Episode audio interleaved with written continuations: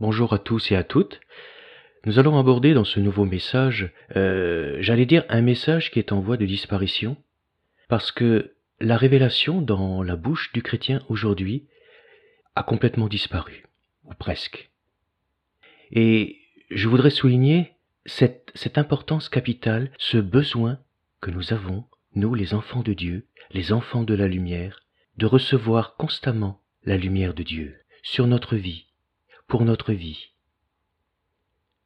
Quand le soleil vient à manquer, le moral n'est plus au beau fixe généralement et le corps paraît dévitalisé.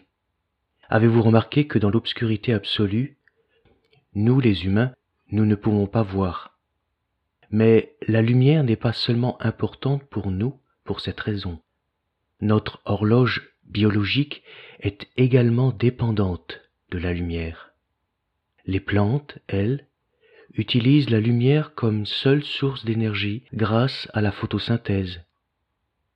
Une plante privée de lumière, par exemple, va s'allonger et devenir très pâle, et faute d'énergie, elle finira par mourir. Eh bien, de la même manière, un des besoins essentiels de notre vie spirituelle, c'est d'être régulièrement éclairé par la lumière de Dieu. Sans elle, nous ne pouvons pas voir les réalités spirituelles. Et si nous ne les voyons pas, nous ne les vivons pas. Du début à la fin des Écritures, nous voyons que la vie est intimement liée à la lumière, et que la lumière est attachée à la parole de Dieu. Si nous désirons connaître Dieu, nous devons donc bien saisir la relation entre ces trois vérités. Nous allons dans ce message aborder beaucoup de points concernant ce sujet, c'est vrai. Je vais volontairement parler lentement et je vous propose d'écouter ce message dans un esprit de prière, peut-être même de le réécouter plusieurs fois en demandant au Seigneur de vous illuminer par sa lumière. Il est vraiment fondamental de ne pas chercher forcément à tout comprendre, mais de chercher surtout à recevoir la lumière du Saint-Esprit qui, lui, sait trouver le chemin de nos cœurs sans difficulté.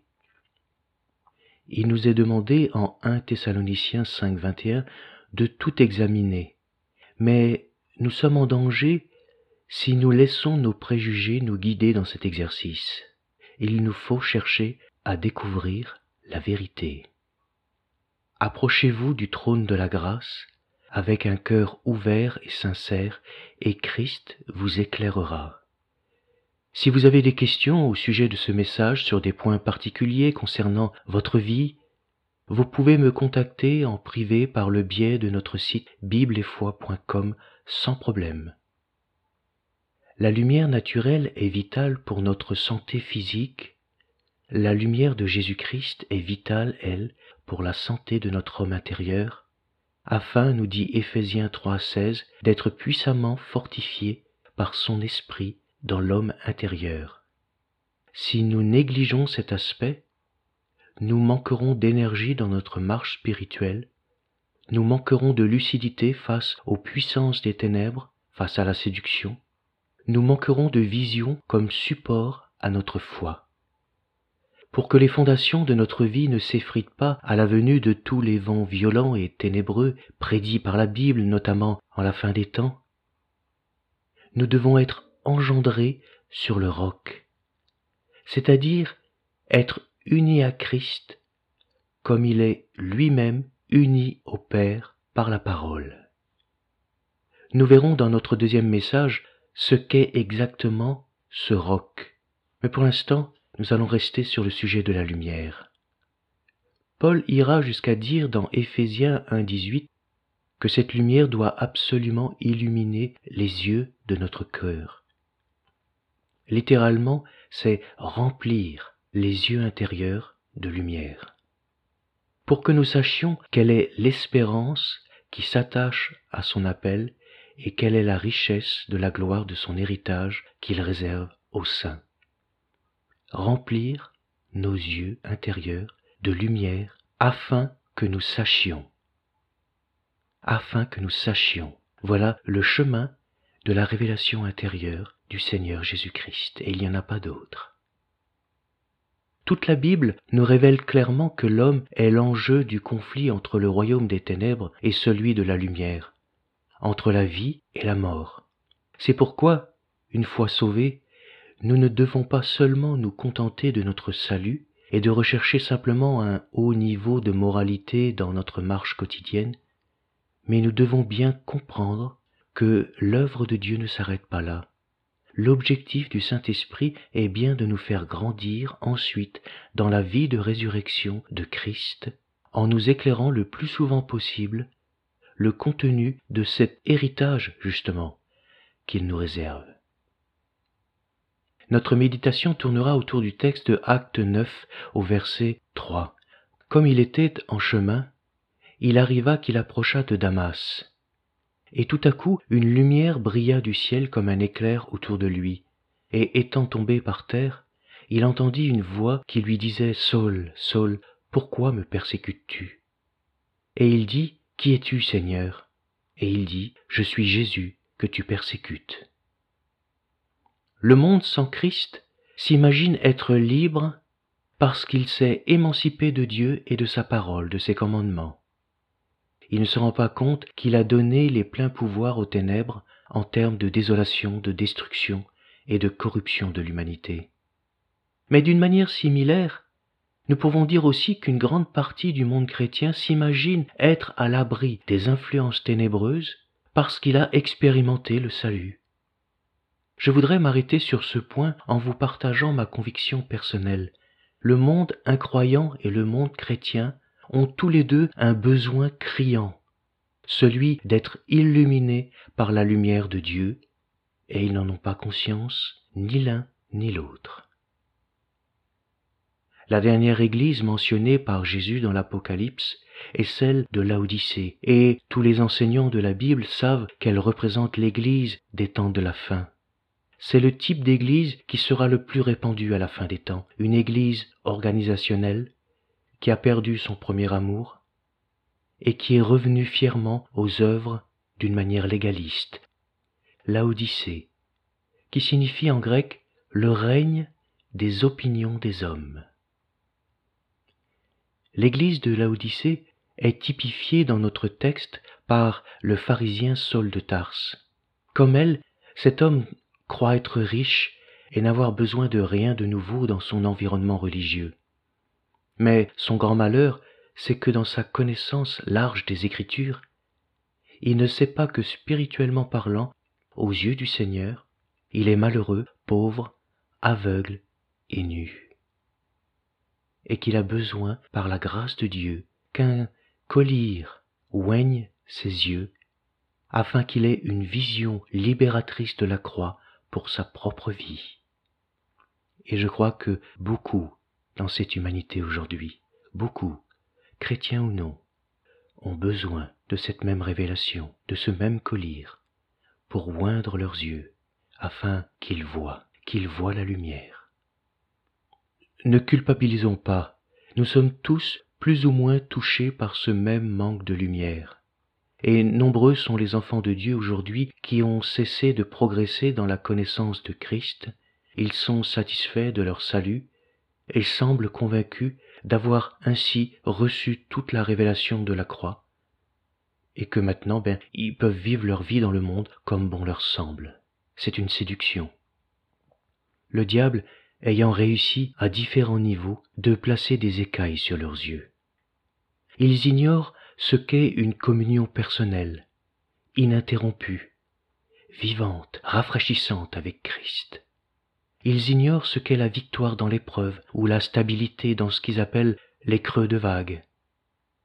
Ils ignorent la signification du renoncement et de la crucifixion de leur vieille nature.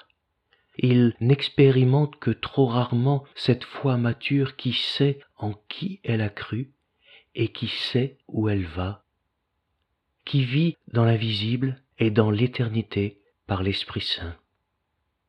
Ils ne connaissent pas Christ comme leur force et leur victoire pour triompher du péché. Oui, ne culpabilisons pas si nous sommes aujourd'hui découragés et frustrés face à notre impuissance à changer ces choses.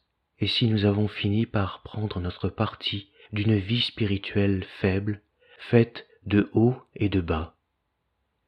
La lumière n'en a pas encore fini avec nous. Sommes-nous vraiment certains d'avoir été crucifiés au monde, avec tout ce que cela entraîne dans la vie courante L'apôtre Paul confessait qu'il ne voulait pas se glorifier d'autre chose que de la croix de notre Seigneur Jésus-Christ, par qui le monde était crucifié pour moi, disait-il, comme je le suis pour le monde. Galates 6, 14. Il ne voulait en aucune manière être rattrapé et accaparé par l'esprit du monde et par sa philosophie, par la soif de posséder, par les affaires ou les plaisirs.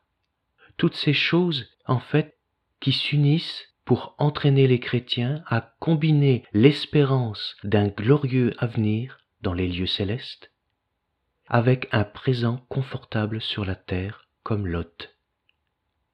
L'esprit de Lot représente la première génération des Israélites dont l'Égypte n'avait pas quitté leur cœur. Écoutez le témoignage d'Étienne. Nos pères ne voulurent pas lui obéir, ils le repoussèrent et ils tournèrent leur cœur vers l'Égypte. Acte 7, 39. L'esprit de Lot est un cœur qui cherche à christianiser certaines logiques mondaines à christianiser des traditions humaines, même religieuses, qui sont pourtant appelées à être jugées par le feu de la destruction. Il est normal alors que l'esprit de sacrifice et de renoncement ne trouve pratiquement plus aucune place dans leur vie. Cela ouvre une porte toute grande aux séductions des ténèbres, à l'esprit de Laodicée, à la tiédeur. En contemplant la croix par la lumière de Dieu, Paul se savait crucifié au monde.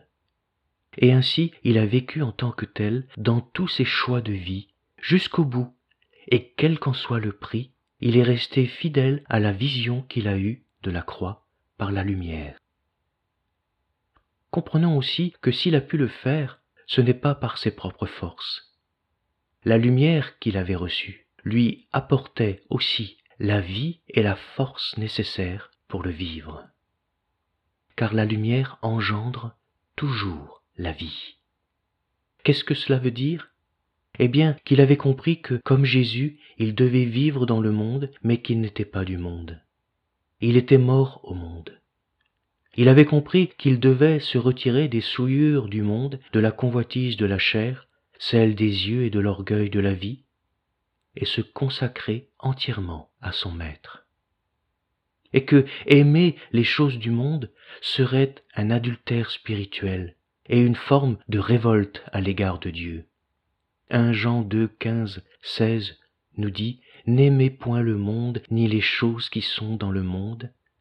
Si quelqu'un aime le monde, l'amour du Père n'est point en lui, car tout ce qui est dans le monde, la convoitise de la chair, la convoitise des yeux, l'orgueil de la vie, ne vient point du Père, mais vient du monde. Il ne voulait pas oublier que le monde est le milieu où le mal est entré par la chute, et où désormais règne la mort, le monde qui est tout entier enténébré sous la puissance du malin. C'est le serviteur de Dieu, Watchman Nee, qui écrivait ces paroles. L'histoire de l'exode d'Israël hors d'Égypte nous montre combien il a été difficile au peuple de Dieu de quitter l'Égypte. L'Égypte n'a cessé d'essayer de le retenir encore et encore. Quand les Israélites ont voulu quitter l'Égypte pour la première fois, Pharaon n'a autorisé que les hommes forts à partir. Les jeunes et les vieux devaient rester. Pharaon savait que s'il pouvait garder les jeunes et les vieux, les hommes forts ne pourraient pas aller bien loin. Peu de temps après, il leur faudrait revenir. La stratégie de Satan est de nous empêcher d'avoir une séparation totale et franche avec l'Égypte. Depuis le tout début, Moïse a rejeté les conditions posées par Pharaon. Si nous laissons quelque chose ou quelqu'un derrière nous, nous ne pourrons pas aller très loin. Tôt ou tard, nous ferons demi-tour. Peut-être vous souvenez-vous de ce que Pharaon a dit à Moïse la première fois. Exode 8, 24. Moi, je vais vous laisser partir pour offrir à l'Éternel votre Dieu des sacrifices dans le désert. Puis, il a dit de ne pas trop s'éloigner.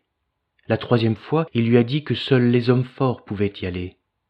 La quatrième fois, il lui a dit que tout le peuple pouvait y aller, à l'exception du bétail et des moutons. Pharaon essayait de les persuader de servir Dieu chez lui en Égypte, tout simplement. C'était son argument principal. Il voulait bien permettre à quelqu'un d'être un enfant de Dieu, de le servir, du moment que celui-ci restait en Égypte. Il savait que si un homme servait Dieu en Égypte, son témoignage serait détruit et qu'à la fin, il serait amené à servir Pharaon. Même s'il désirait être un serviteur de Dieu, il finirait tôt ou tard par devenir un serviteur de sa vieille nature et de Satan. C'est une parole dure, certes, si vous essayez de servir Dieu dans le monde, vous finirez certainement par être un esclave, par revenir dans un état d'esclavage. Vous devrez fabriquer des briques pour Pharaon, et il ne vous laissera pas partir. Même s'il le fait, il ne vous laissera pas aller bien loin. S'il vous laisse partir, peut-être le permettra-t-il aux hommes forts, les autres devront rester. Satan connaît bien les paroles de Matthieu 6, 28 car là où est ton trésor, là aussi sera ton cœur. Le trésor et la personne sont inséparables. Il savait que si Pharaon gardait le bétail et les moutons, le peuple n'irait pas loin. Le peuple suivait peut-être le bétail et les moutons, mais Dieu voulait que le bétail et les moutons suivent le peuple, il voulait que le peuple soit délivré du trésor. Lorsqu'une personne est sauvée, elle doit partir vers le désert avec tous ses biens. Sinon, elle retournera peut-être vers l'Égypte, attirée par elle, et il n'y aura pas de séparation d'avec le monde. Le commandement de Dieu, c'est que ceux qui le servent doivent se séparer du monde. J'ai trouvé les paroles de ce frère lumineuses. Mais il y a aussi une autre conséquence qui nous échappe lorsque nous nous mélangeons à certaines idéologies mondaines, lorsque nous cédons aux convoitises de notre chair, fussent-elles les plus insignifiantes, les plus légitimes? Eh bien, il se passe dans notre vie spirituelle ce que j'appelle le raccommodage du voile du temple. Le voile qui a été déchiré à la crucifixion de Christ et qui nous donne accès au lieu très saint. Lorsque nous cédons aux convoitises de notre moi, de notre âme, de notre volonté, eh bien ce n'est plus Christ qui vit alors en nous, c'est nous-mêmes qui reprenons le contrôle. Alors bien sûr, ça ne veut pas dire que le Seigneur est parti de nos vies, qu'il nous a abandonnés, mais cela veut dire que lorsque nous vivons pour satisfaire nos propres intérêts, nous mettons Christ de côté. Nous mettons la lumière qui est seule capable de nous éclairer et de nous montrer le chemin de l'éternité et surtout de notre héritage en Christ, nous le mettons de côté. Car la chair a des désirs contraires à ceux de l'esprit, et l'esprit en a de contraires à ceux de la chair. Ils sont opposés entre eux. Galates 5, 17. C'est pour cela encore que l'apôtre Paul dira aux Corinthiens Qu'y a-t-il de commun entre la lumière et les ténèbres 2 Corinthiens 6, 14. Car nous sommes le temple du Dieu vivant. Nous sommes le temple et il y a en nous un voile qui a été déchiré par la puissance de Dieu, mais un voile qui se remet en place lorsque notre chair prend le commandement de notre vie. Lorsque nous cédons au désir de notre vieille nature, même dans les choses spirituelles, le voile déchiré qui nous permettait d'entrer librement dans le lieu très saint, ce premier amour que nous avons vécu, se referme inévitablement, alors la lumière de la présence de Dieu se fait de moins en moins éclatante dans notre cœur. Ce n'est pas Dieu qui fait cela, ce sont les conséquences de nos choix. Elles sont remplacées par une forme de ténèbres religieuses aux couleurs de l'Odyssée. Ce voile qui doucement se referme, c'est notre vieille nature adamique qui reprend, je le disais, qui reprend les commandes de notre vie. Or, la chair ne peut pas hériter les choses spirituelles. Et quand le voile se reforme, eh bien la lumière éclatante de la Shekinah dans notre cœur, c'est-à-dire la présence de Dieu dans le lieu très saint, se voile petit à petit. La lumière de la Shekinah étant aussi la vie de l'arbre de vie qui nourrit notre homme intérieur, la vie de Christ. Si son accès nous est tout à nouveau voilé, ainsi nous nous fanons doucement, comme une plante qui est cachée de la lumière du soleil. Il y a alors en nous comme une impression de mort spirituelle, un sentiment de sécheresse, de ténèbres spirituelles. Et là, aucun système religieux ne peut nous être d'aucun secours, car la seule chose qui peut nous en délivrer, c'est la croix. C'est de revenir à la croix et d'être éclairé par le Saint-Esprit sur notre chair qui est morte avec celle du Christ sur la croix. Je m'explique. Au début de ma vie chrétienne, quand je vivais ces moments-là, je ne comprenais pas encore qu'il me fallait différencier les activités de l'âme et de l'esprit. Je ne connaissais pas encore ce principe de Dieu. Le Seigneur n'avait pas encore agrandi ma vision de la croix. J'en étais qu'au salut. Les seuls conseils extérieurs que je recevais des uns et des autres m'encourageaient à vaincre, certes, mais plutôt par mes propres forces. Et bien sûr, je vivais échec sur échec jusqu'à ce que le Seigneur me fasse grâce, que je revienne dans la présence, et que les choses recommencent. C'était un éternel recommencement des hauts et des bas. Je m'imaginais alors que mon péché me voilait la face de Dieu, ou qu'il m'avait abandonné pour une raison ou pour une autre, ou que je n'étais pas assez spirituel, et j'étais très frustré à la fois de son absence et de mon impuissance et de mes incompréhensions.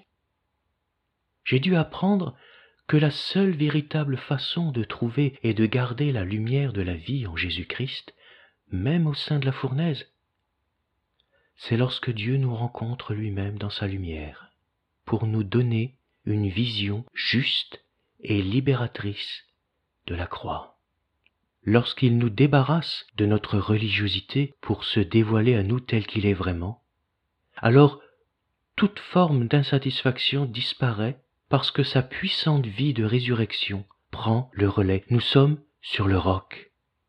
Nous sommes sur le roc et aucune tempête, aucun vent violent ne peut nous déstabiliser et cette grâce ne vient pas de nous, elle vient de notre Père.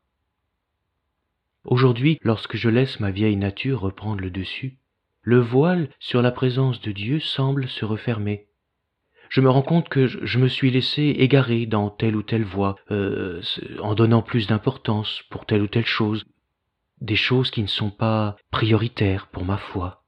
Alors le Saint-Esprit me le fait comprendre. Je dois urgemment m'employer à chercher de tout mon cœur les choses d'en haut, aspirer à sa grâce, vouloir abandonner le monde tout en y vivant. Sa lumière ne tarde pas alors à m'environner tout à nouveau, je contemple à nouveau par sa grâce la mort du Seigneur et donc sa victoire.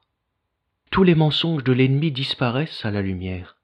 Je retrouve la vision que Dieu m'a accordée à la croix et ébloui par la lumière éclatante et libératrice de la Shekinah, je me vois crucifié au monde, crucifié au péché et à moi-même, vivant en vainqueur pour Christ, assis avec lui dans les lieux célestes.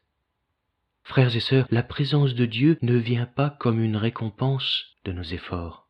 Elle ne vient pas non plus pour bénir les désirs de notre chair. Ça, c'est une chose impossible. Elle nous est accordée comme un accomplissement de sa grâce et de sa miséricorde pour nous rendre semblables à Christ. C'est sa volonté. La vision que Dieu donne est porteuse de vie. Elle a en elle la semence de vie qui produit la puissance de la résurrection sans que l'homme n'y participe de quelque manière que ce soit, à part peut-être en aspirant à cette grâce de tout son cœur. Gratuitement, par la foi en sa grâce toute suffisante. Avons-nous oublié que Dieu se nomme aussi Yahvé Jiré, qui signifie l'Éternel pourvoira? C'est lui qui pourvoira, c'est lui qui nous donnera ce qu'il a tant trouvé en nous. Le moi est un voile opaque qui nous cache la présence de Dieu. Il ne peut être enlevé que par une expérience spirituelle, jamais par simple instruction de la doctrine seulement. La connaissance intellectuelle ne suffit pas dans ces choses. Il faut une intervention de Dieu, il doit se faire en nous une œuvre de la lumière de Dieu pour sa destruction, afin que nous soyons vraiment libres et vainqueurs. Inviter la croix dans nos prières à faire ce travail mortel en nous revient à laisser toute liberté au Créateur pour parfaire cette nouvelle création que nous sommes. C'est pour cette raison que je cite maintenant ces paroles de l'apôtre Paul. Ce que je dis, frère, c'est que la chair et le sang ne peuvent hériter le royaume de Dieu, et que la corruption n'hérite pas l'incorruptibilité. Il est clair que notre chair est corrompue, et que ce n'est pas elle qui héritera les trésors spirituels qui nous sont en réserve. C'est notre esprit. Paul nous dit ici pourquoi le Seigneur doit nous débarrasser de notre vieille nature, pourquoi elle doit mourir. Elle ne peut hériter les promesses de Dieu, je le répète, mais je le répéterai encore. Comme la première génération des Israélites n'ont pu hériter de Canaan, parce qu'ils n'ont pas voulu renoncer à eux-mêmes, afin d'être débarrassés de cette vieille nature corrompue qui les ramenait sans cesse à l'Égypte. Dès qu'une épreuve surgissait, ils murmuraient contre Dieu, contre Moïse, pour en être délivrés, débarrassés, sans chercher à comprendre le pourquoi du comment, comme des bébés qui piquent leur colère jusqu'à ce que la maman les soulage. Souvent insatisfaits de leur condition de vie, ils mettaient sans cesse leur Dieu à l'épreuve. C'est une des raisons pour laquelle il se trouve beaucoup de chrétiens qui ne sont pas satisfaits dans leur vie spirituelle. Ils cherchent à marier coûte que coûte leur vieille nature avec les choses sacrées. Mais comme nous pouvons le voir dans toute la Bible, il ne peut pas y avoir d'association entre la lumière et les ténèbres. De Corinthiens 6,14. L'Odyssée ne peut pas marcher par l'Esprit, que le Seigneur puisse nous éclairer pour que nous comprenions cette vérité. Mais lorsque tout à coup la lumière de Dieu brille du ciel comme un éclair autour de notre cœur, alors tout change, tout devient nouveau. Nous sommes conviés dans la présence du roi des rois, nous nous accaparons des promesses déjà accomplies de Canaan, notre héritage, nous entrons dans la plénitude de Christ, lorsque Dieu illumine le Christ en nous, comme étant notre précurseur, nous entrons dans sa gloire pour y demeurer, nous entrons dans le lieu très saint, dans le temple de notre cœur. Dans un prochain message, nous verrons aussi comment Christ nous introduit dans un sacerdoce éternel selon l'ordre de Melchizedek, pour tous ceux et celles qui ont soif de servir Dieu et de savoir, de comprendre quel est notre véritable service. Nous avons à découvrir tous les trésors tous les secrets que la croix contient encore pour nous aujourd'hui. Au-delà du salut, toute la portée de notre héritage dans les desseins de Dieu pour notre vie terrestre et pour la céleste. La mort de Christ entraîne la mort de notre chair, qui en Jésus est clouée à la croix. Le jugement qui est tombé sur lui a englouti notre vieille nature pour nous en libérer nous ne pourrons jamais expérimenter une identification vivante à Christ régnant dans les lieux célestes si nous ne sommes pas d'abord identifiés à lui dans sa mort sur la croix. Ce n'est pas l'excellente organisation ou la saine doctrine d'une Église qui donne la vie. Ce ne sont pas les efforts humains qui vont faire que les familles chrétiennes vont briller par l'Évangile dans l'obéissance et la sainteté c'est Christ seul, le Christ vivant, le puissant vainqueur qui, par la puissance de sa vie, a fait de nous une nouvelle création. Lui seul est capable de faire de nous un phare pour les nations. Il nous faut recevoir la vision de Dieu par sa lumière, pour le contempler tel qu'il est dans les cieux, pour cela, il n'y a qu'un seul médicament, un seul chemin, un seul collyre, c'est sa lumière. Le psaume 36, verset 9, nous dit que car auprès de toi est la source de la vie. Par ta lumière, nous voyons la lumière. Je le relis. car auprès de toi est la source de la vie. Cette vie que tous les enfants de Dieu et que tous les incroyants cherchent d'une manière imparfaite, cette vie éternelle.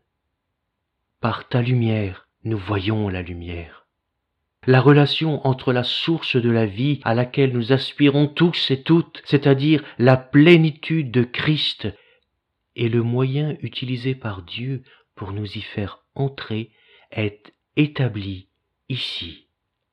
C'est sa lumière, sa propre personne, sa propre nature qui nous donne, car Dieu est lumière, et qu'il n'y a point en lui de ténèbres, car auprès de toi est la source de la vie. Par ta lumière, nous voyons la lumière, frères et sœurs, vous qui cherchez la source de la vie, vous qui cherchez à être enivrés de la vie de Christ, remplis, désaltérés par la vie de Christ. C'est par sa lumière que vous verrez la lumière. Lorsque nous nous sommes donnés au Seigneur, peut-être avons-nous lu ou entendu une parole qui nous a interpellés au plus profond de nous, mais c'est bien une révélation de Dieu qui nous a fait passer de la mort à la vie, oui ou non. C'est pas une parole d'homme seulement, c'est un acte divin.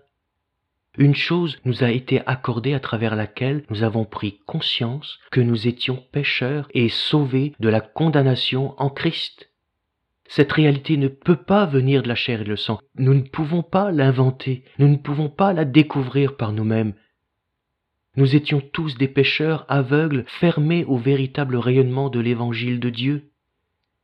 Une personne ne peut pas naître de nouveau et grandir si cela ne lui a été donné par la lumière d'en haut.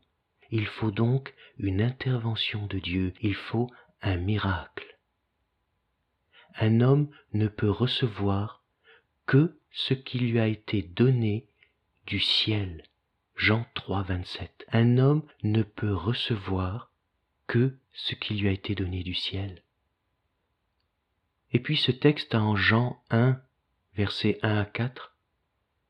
Au commencement était la parole, et la parole était avec Dieu, et la parole était Dieu. En elle était la vie, et la vie était la lumière des hommes. Nous revenons à cette relation étroite entre la parole, la vie et la lumière. Voilà ce qui doit faire autorité dans l'Église du Seigneur. Au commencement de chaque vie chrétienne, de chaque famille chrétienne, de chaque communauté chrétienne, de chaque œuvre, il faut le règne de la parole, de la vie et de la lumière. Une pensée m'a interpellé en lisant le début de la Genèse. Il est écrit dans les chapitres 1 et 2 qu'avant toute création, Dieu avait commandé que la lumière soit. Lorsque la lumière s'installa, elle jugea les ténèbres au sens dispersion, délivrance, et commença à dispenser la vie. Nous avons là un type de la croix. C'est seulement après, au troisième jour, que la vie végétale apparut. Vous comprenez? La vie provient de la lumière, et la lumière provient de la parole prononcée, c'est-à-dire la révélation. Dieu qui s'est révélé à sa création par sa parole, par la vie, par la lumière, veut le faire pour chacun d'entre nous. La grâce provient du jugement de Dieu sur notre vie il juge ce qui est ténèbre pour le remplacer par la lumière. Ensuite, au quatrième jour, Dieu créa le soleil, la lune et les étoiles. Et une vie plus forte apparut. Les oiseaux, les poissons, le bétail et toutes sortes d'animaux, mais aussi la vie de l'homme fait à l'image de Dieu. Enfin, le septième jour, Dieu qui était représenté par l'arbre de vie apparut. Dieu qui est la lumière la plus élevée a produit la vie la plus élevée qui est la vie divine. L'apparition des différentes sortes de vie les unes après les autres montre que la vie suit toujours la lumière. Cela symbolise que la vie dont nous avons besoin commence avec la lumière. et qu'elle devient plus élevée au fur et à mesure que la lumière devient plus forte dans notre vie. C'est ainsi que Christ est formé en nous, non pas seulement par la doctrine, non pas seulement par une bonne connaissance biblique, mais par la lumière. C'est un miracle, c'est une intervention de la parole du Créateur. Plus Dieu pourra prononcer ses paroles sur notre vie, plus la lumière engendrera la vie. C'est comme si j'entendais le Seigneur me dire en cet instant, Veux-tu plus de moi? Cherches-tu les choses d'en haut? Aspires-tu à la perfection? Es-tu résolu dans ton cœur à t'approprier le maximum de ce que Dieu t'offre en Jésus-Christ?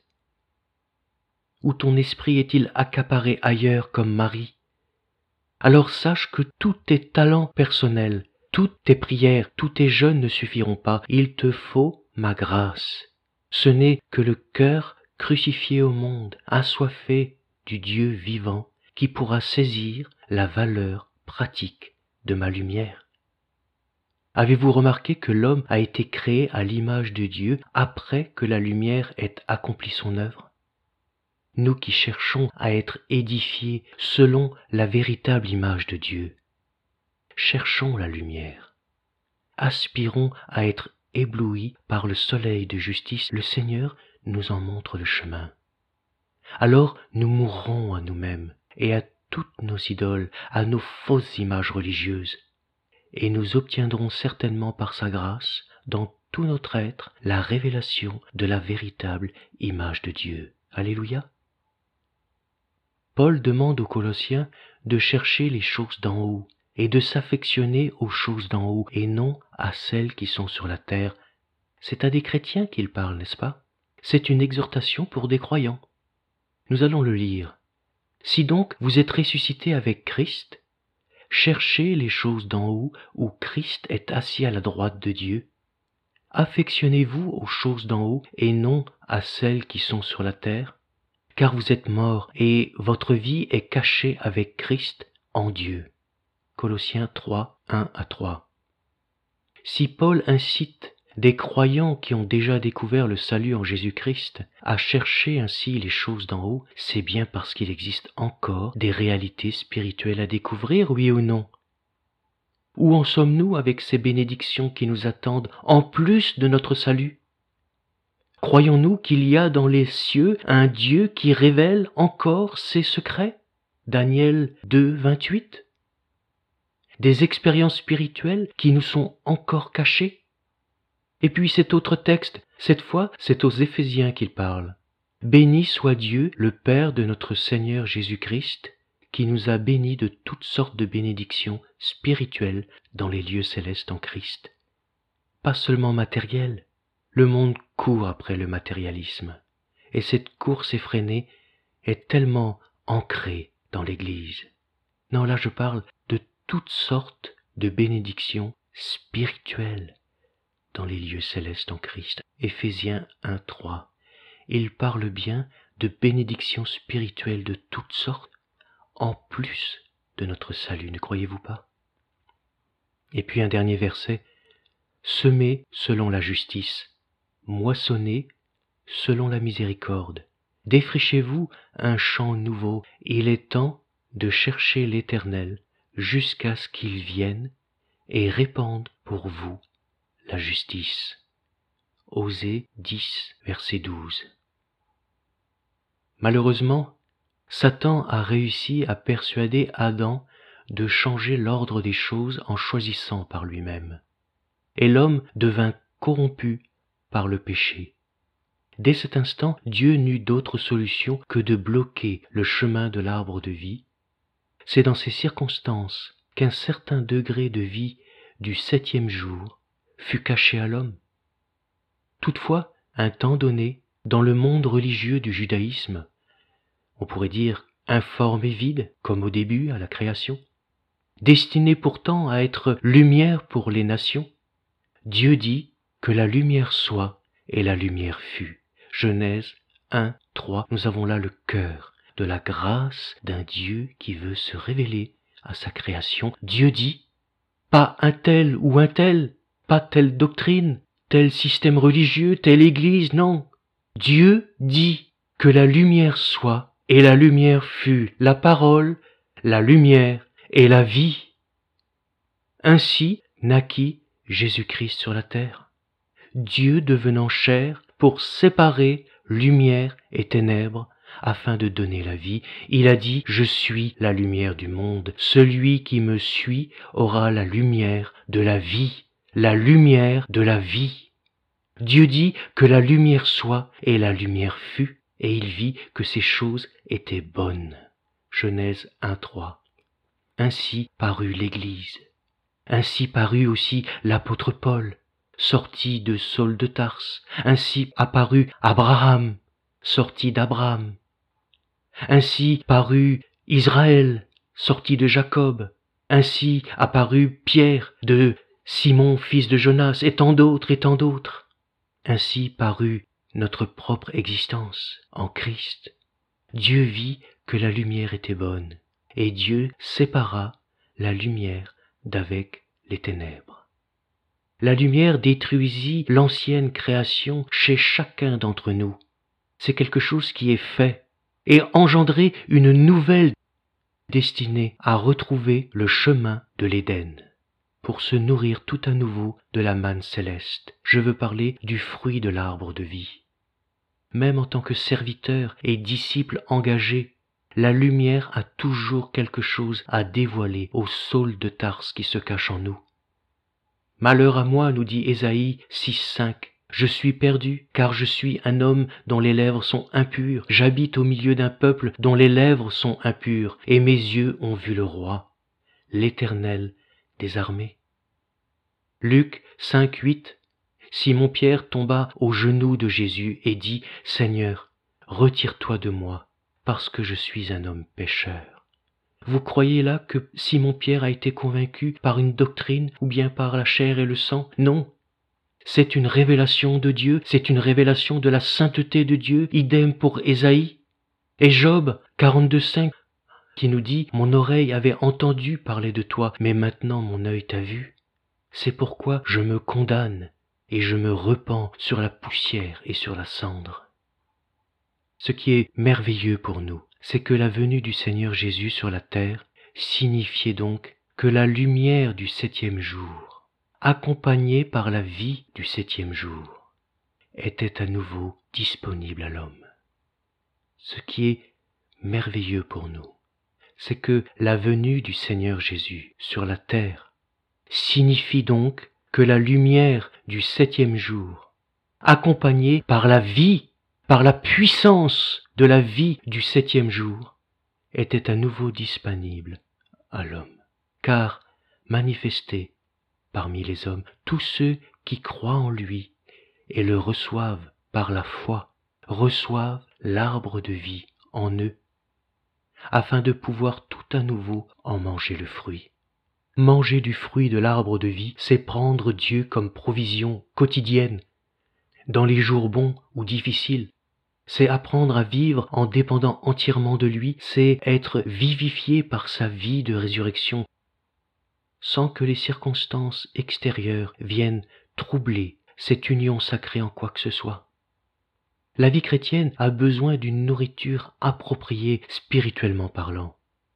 Jean 6, 57 nous dit Ainsi celui qui me mange vivra par moi. Le plan initial de Dieu est ainsi accompli. Nous sommes devenus par la foi en Christ une nouvelle création éclairée par la gloire de Dieu et alimentée en vie par l'arbre de vie. Voilà le chemin de la vie pour nous, frères et sœurs. Voilà le chemin de toute libération intérieure, de toute délivrance du péché et de Satan. Alléluia. Il faut donc une aide extérieure à l'homme pour arriver à une communion plus authentique, plus complète, plus durable, plus profonde. Et Dieu n'a pas attendu que les ténèbres accomplissent leur œuvre sans réagir de toute éternité, l'idée de lumière a toujours existé dans la pensée de Dieu. L'illumination par la lumière divine est souvent employée dans la Bible comme une métaphore pour démontrer la volonté de Dieu d'éclairer et de libérer sa création de toutes ténèbres, et particulièrement le cœur humain. Dieu va le faire au monde en révélant la lumière de la vie, Jésus-Christ. Et Dieu le fait dans notre vie à tous, à toutes, en nous révélant toujours plus Jésus-Christ dans sa mort et sa résurrection, que celui et celle qui cherchent la vie aspirent à la lumière de la parole. Toute âme ne peut apercevoir et marcher dans la vérité que dans la mesure où le Créateur lui révèle son Fils. Matthieu 16, 17 nous dit Tu es heureux, Simon, fils de Jonas, car ce ne sont pas la chair et le sang qui t'ont révélé cela, mais c'est mon Père qui est dans les cieux. Ta délivrance ne vient pas d'un homme, lui dit Jésus. Elle vient de mon Père qui est dans les cieux. Plus tard, il va falloir pourtant que le Créateur lui envoie une nouvelle fois la lumière pour qu'il puisse discerner que le salut était aussi pour les non-juifs. Acte chapitre 10. Et je crois très sincèrement que Pierre a fonctionné comme cela toute sa vie. C'est la lumière qui nous montre le chemin de la volonté de Dieu c'est la lumière qui nous éclaire un chemin de pleine croissance en Christ. C'est la lumière qui nous donne la capacité de devenir semblable à Christ et d'accomplir ses œuvres. La puissance de la mort de Christ doit agir en nous comme une épée à double tranchant qui sépare lumière et ténèbres. Oui, il est aujourd'hui plus qu'urgent que le soleil de justice se répande sur nos vies, comme un éclat de lumière qui nous fera entrer dans le lieu très saint pour y demeurer. Voilà pourquoi le voile déchiré est une expérience spirituelle, je dis bien une expérience spirituelle, indispensable pour tout chrétien, en plus du salut, par la grâce, la miséricorde et la lumière de Dieu. Quand je dis en plus du salut, bien sûr vous comprenez bien que je parle là de quelque chose qui est inclus dans le plan rédempteur de Dieu. Je fais exprès cette différence pour noter qu'il y a bien dans ce plan rédempteur de Dieu une suite de révélations du Créateur pour sa créature. Toute grâce excellente et tout don parfait descendent d'en haut, nous dit Jacques 1, 17, du Père des Lumières, chez lequel il n'y a ni changement, ni ombre de variation. Vous avez noté? Le Père des Lumières peut faire de nous un chrétien, une chrétienne, chez lesquels il n'y a ni changement, ni ombre de variation, par la foi, dans les jours bons, dans les jours difficiles, quelle que soit la tempête, la fournaise, ni changement, ni ombre de variation. Jamais vous n'auriez pu convaincre Saul de Tarse d'accepter le christianisme par des arguments. Jamais vous ne l'auriez introduit par la crainte ni par les raisonnements de la sagesse humaine ou en l'attendrissant par un évangile laxiste pour qu'il devienne chrétien. Pour faire sortir cet homme du judaïsme, il a fallu quelque chose qui n'existe pas sur la terre, quelque chose que l'homme ne possède pas, qu'il ne peut inventer. Quelle pensée précieuse, n'est-ce pas? Ainsi, celui qui est uni au Christ est une nouvelle création. Ce qui est ancien a disparu, voici ce qui est nouveau est déjà là. Et dans cette nouvelle création, Seule la lumière qui émane de Dieu a autorité pour rendre le croyant capable de reconnaître et de saisir Christ et son œuvre, et tous les traits de la nature de Dieu de manière correcte, une image juste de Dieu, afin de devenir un vainqueur. C'est l'image juste d'un Christ vainqueur et régnant, ayant tout accompli, objet de toute bénédiction, qui se réalisera peu à peu à notre esprit et se concrétisera progressivement. Encore une fois le psaume 36 verset 9. Par ta lumière, nous voyons la lumière. Et c'est parfaitement le cas. Quel bonheur immense, bien-aimé, quand, dans la lumière de la parfaite révélation de Dieu, nous pardonnons et oublions toute offense comme Dieu a oublié les nôtres en Christ. Nous ne cherchons plus à obtenir ce que nous voulons, mais seul ce que Dieu veut prend de l'importance. Perdre sa vie pour la retrouver en Christ, renoncer à soi-même pour gagner Christ, prend toute sa valeur et nous conduit à une connaissance vivante de Dieu, de victoire en victoire. Disparaître entièrement dans l'union de ce qu'il est lui-même, c'est cela le ciel. et c'est cela qui fait partie de notre héritage terrestre. Que le nom de Jésus-Christ soit béni. Grâce et bénédiction pour votre vie. Prions ensemble. Père, dans ton amour et dans ta grâce, tu répands ta lumière maintenant sur nos vies. Tu illumines pour nous l'œuvre de ton Fils. Tu nous fais tomber à genoux pour mieux nous élever vers toi. C'est uniquement par ta lumière que nous verrons la lumière. Cette prière est depuis longtemps accomplie dans les cieux, je le sais. Qu'elle se manifeste donc au plus grand nombre d'entre nous. Brise en nous ce qui te gêne. Occupe-toi de tout ce qui est une entrave à ta seigneurie absolue. Fais tomber les écailles de nos yeux, Seigneur, crée toi-même en nous, par la révélation de Jésus-Christ, ce qui t'est agréable car à toi appartiennent le règne, la puissance et la gloire pour les siècles et les siècles. Amen.